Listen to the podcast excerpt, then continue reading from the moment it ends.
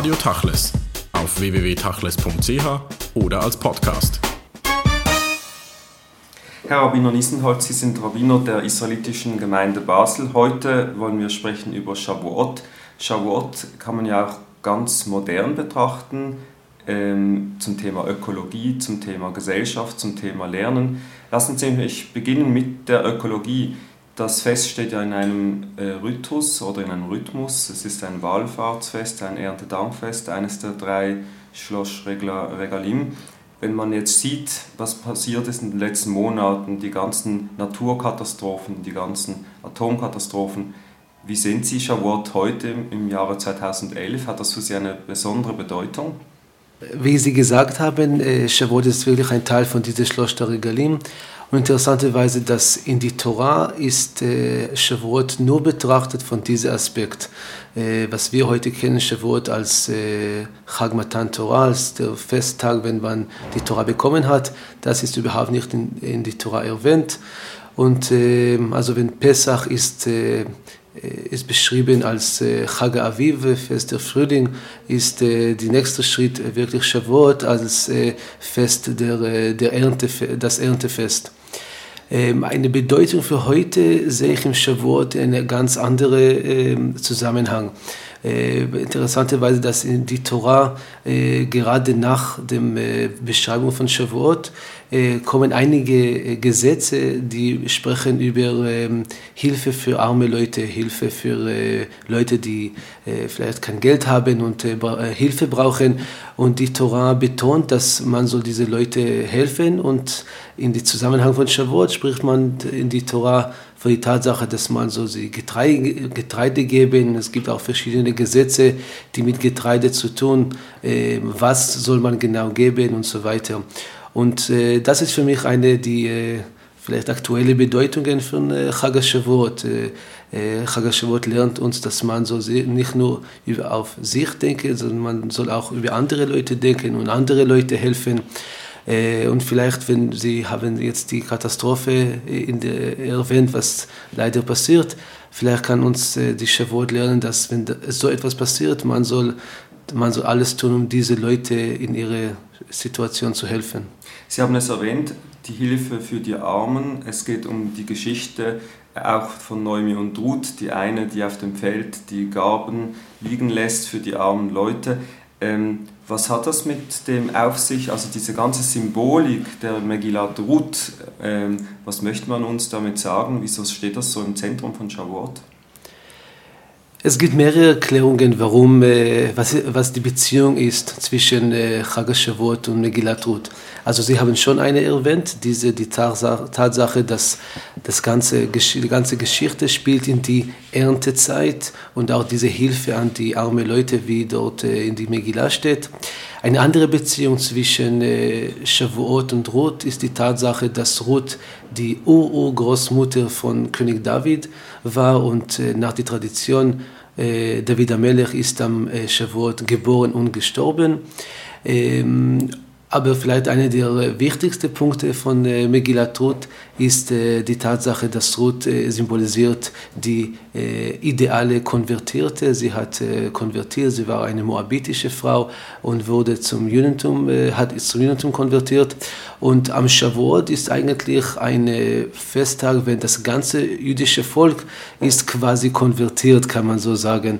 Das heißt, sie haben auch die Torah akzeptiert, sie haben Naaseh Nishma gesagt unter der Berg Sinai. Und das ist vielleicht eine, auch eine sehr, deswegen ist der, die, diese ähm, Buch von Ruth eine sehr wichtige Bedeutung am Shavuot. Eben Shavuot, nicht nur Ökologie, sondern auch Lernen und Gesellschaft stehen eben im Mittelpunkt. Sie haben die Biografie und die Geschichte von Ruth erwähnt. Das war ja eigentlich alles vor der rabbinischen Zeit, also vor dem rabbinischen Judentum. Ähm, als Symbolik für heute, was kann man daraus nehmen? Sollte man vielleicht mit der ganzen Frage von Konversion oder von Integration in die jüdische Gemeinschaft äh, wieder ein wenig offener umgehen? Kann man sich das vorstellen? Sie haben recht, dass es die, vor die so talmudische Zeit wir, äh, äh, aber trotzdem kann man von der Geschichte von Ruth, äh, man lernt von dieser Geschichte die Prinzipien von, äh, von Giur, von äh, ähm, Konvertierung zum Judentum. Und äh, Ruth sagt unter anderem in diesem Buch, als sie nach Naomi gehen wollte, sie, hat, sie sagte einen sehr berühmten Satz, dass für mich auch als Rabbiner, der doch mit Giurim viel zu tun hat, ist eine sehr, äh, hat eine sehr wichtige Bedeutung. Und sie sagte Naomi, Amech Ami, Velokaich Elokai mein Volk, dein Volk ist mein Volk und dein Gott ist mein, ist mein Gott. Und wir sehen hier zwei Aspekte. Es gibt einerseits den nationale Aspekt, sie will ein Teil des jüdischen Volkes zu sein. Andererseits, sie, äh, sie, sie, hat auch, sie erwähnt hier auch den religiösen Aspekt. Sie will dass, äh, ein Teil der jüdischen Religion zu sein. Und äh, für mich hat das eine sehr große Bedeutung heute, weil wenn jemand kommt zum Konvertieren, Konvertieren denke ich, dass er so beide Aspekte haben. Es ist nicht genug, dass er will auch, dass er will nur die jüdischen Gesetze zu tun, aber er identifiziert sich gar nicht mit dem jüdischen Volk, mit dem schicksalischen Volk und auch umgekehrt. Man kann nicht nur sagen, dass er hat Liebe zum jüdischen Volk als Nation, aber will die, will die Religion gar nicht. Ich finde, dass diese zwei Aspekte sind äh, auch äh, für mich auch sehr, also als äh, rote Linie auch bei Digio heute.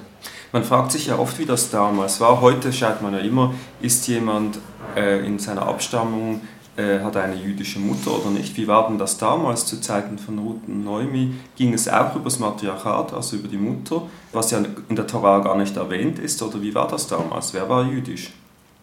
Also in, im Talmud ist äh, gelernt, dass äh, man betont die Tatsache, dass es äh, durch die äh, mutterliche Seite und man lernt das aus verschiedenen Psukim in, äh, in der Torah.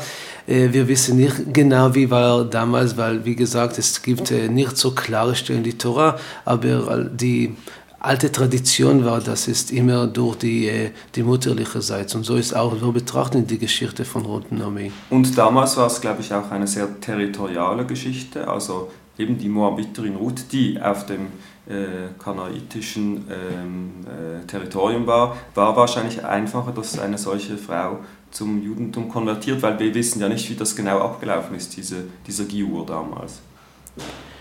Ja, es gibt keine ähm, klare Beschreibung, was hat sie gemacht, um diese Gior zu machen. Das kam viel später, nur zur Zeit von Talmud, wo diese klare Regeln, wie, wie das gemacht wurde. Ähm, aber äh, wie gesagt, sie hat äh, sich geäußert, dass sie will ein Teil des Volkes zu sein. Und ob war das mit drei Rabbiner oder nicht, das wissen wir nicht genau. Was ja interessant ist, eigentlich ist es die äh, erste Emanzipationsgeschichte in, in der jüdischen Überlieferung. Die Frauen stehen sehr stark im, im Vordergrund. Wie deuten Sie die Beziehung zwischen Ruth und Noemi in der, in der Megillah? Ich, denke, ich denke, das ist nicht das erste Mal, dass wir das sehen in der Geschichte. Die Geschichte von Ruth und Naomi spielte in der Zeit der Richter, Zeit der Schoftim. Aber schon vorher sehen wir das jüdische Volk, das immer wieder im wichtigsten äh, Punkte in der Geschichte kommt eine Frau und äh, rettet das Volk in einer gewissen Masse. Dann, wenn wir sprechen über die, die, unsere Stammmuttern und dann sprechen wir von Miriam und dann sprechen wir von Dvorah, die Prophetin. Das heißt, es war immer wieder so äh, besondere Frauen. Sie waren in die äh, richtige Zeit zum richtigen äh, und hat das Volk in eine gewisse Masse gerettet. gerettet. Und auch hier denke ich die Tatsache, dass ähm, Ruth eine so bedeutende Frau. Sie ist im Zentrum und sie ist die Urgroßmutter, wie ich schon erwähnt habe, von David Amelech. Es zeigt uns die wichtige Rolle von äh, die Frauen in der ganzen Geschichte des jüdischen Volkes. Wäre kein Zufall, dass unsere äh, Chachamim im Talmud betonen, dass wegen die Frauen wurde das jüdische Volk aus Ägypten äh, äh, gerettet, weil sie haben eine sehr wichtige Rolle dort. Und es geht ja dann weiter mit äh, mit der Königin Esther, die dann das jüdische Volk im Exil an und für sich gerettet hat, als die Frauen, die einen wesentlichen äh, Aspekt in der jüdischen Geschichte und Überlieferung darstellen. Und heute denkt man, es ist nicht mehr so, es ist schon sehr männlich geworden, dieses Judentum. Finden Sie das auch? Ich denke, dass man hier muss unterscheiden zwischen die, äh, die Pflichten des Judentums, wo, wo, es ist, wo man, man sieht ziemlich klar, dass äh, die meisten der Pflichten sind äh, vor allem über die Männer und das ist mit der Tfilah und mit anderen andere Gebote.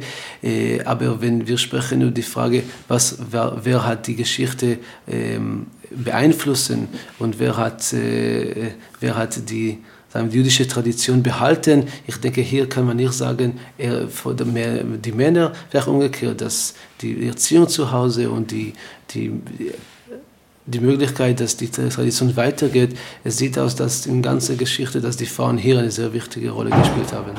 Wenn man Shavuot in diesem Zyklus versteht von Pesach, Shavuot und Sukkot, äh, hat es eben diese zentrale Bedeutung. Äh, Sie haben es gesagt, der Volkswerdung oder nationalen Werdung äh, durch das Gesetz, also die, die Torah wird gegeben, das ist die Offenbarung am Sinai, die auch gelesen wird. Ähm, eigentlich ist es das wichtigste der drei Feste und doch ist es so etwas reduziert. Man isst kein Fleisch, äh, man, man schmückt die Synagoge und gibt dem Ganzen einen sehr festlichen äh, Anschein. Es unterscheidet sich aber von den so ernsteren und hohen Feiertagen. Es ist eigentlich ein leichtes Fest. Ist es ein Jontef oder was ist es für Sie genau? Also von Definition her ist sicher eine Jontef. Äh, aber es ist eine sehr besondere Jonte in der Sinn, dass er hat, es hat keine bestimmte Mitzvah. Im Gegenteil zu Pessah, wenn wir sehr klare Gesetze haben, wie Matzot zu essen und, so weiter. Und am Sukkot haben wir, ein, muss man so einen Sukkah bauen. Es gibt sehr klare Gebote für diese, besondere Gebote für, für die Gebote für diese Feiertage. Wenn wir zum Shavuot kommen, gibt es gar keine besonderen Gesetze. Es gibt viele Bräuche, wie Sie schon erwähnt haben, wie Milchig zu essen und so weiter. Aber äh, klare Gebote haben wir nicht. Und ich denke, das gibt dahinter eine sehr äh, tiefe Gedanke und vielleicht noch etwas zu, hinzuzufügen. Shavuot hat auch keine bestimmte Datum. Äh, für uns heute ist die sechste Sivan, aber das ist nur, weil wir heute eine feste jüdische Kalender haben. Aber zur Zeit des Tempels, als man äh, keine feste Kalender hat, sondern von Monat zu Monat hat das bestimmen.